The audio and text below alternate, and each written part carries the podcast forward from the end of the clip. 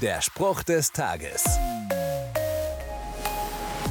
Jeder hat sein Päckchen zu tragen. Das Sprichwort kennst du bestimmt. Manche sprechen auch von Altlasten. Die Vergangenheit beschäftigt uns häufiger noch in der Gegenwart und das kann hinderlich sein. Doch wie kann ich Altes und Vergangenes loswerden? Im Hebräerbrief in der Bibel steht, wenn Gott von einem neuen Bund spricht, dann hat er damit den ersten für veraltet erklärt. Was aber veraltet und verbraucht ist, wird bald verschwinden. Gott schließt einen neuen Bund mit den Israeliten, weil sie sich an den alten nicht gehalten haben.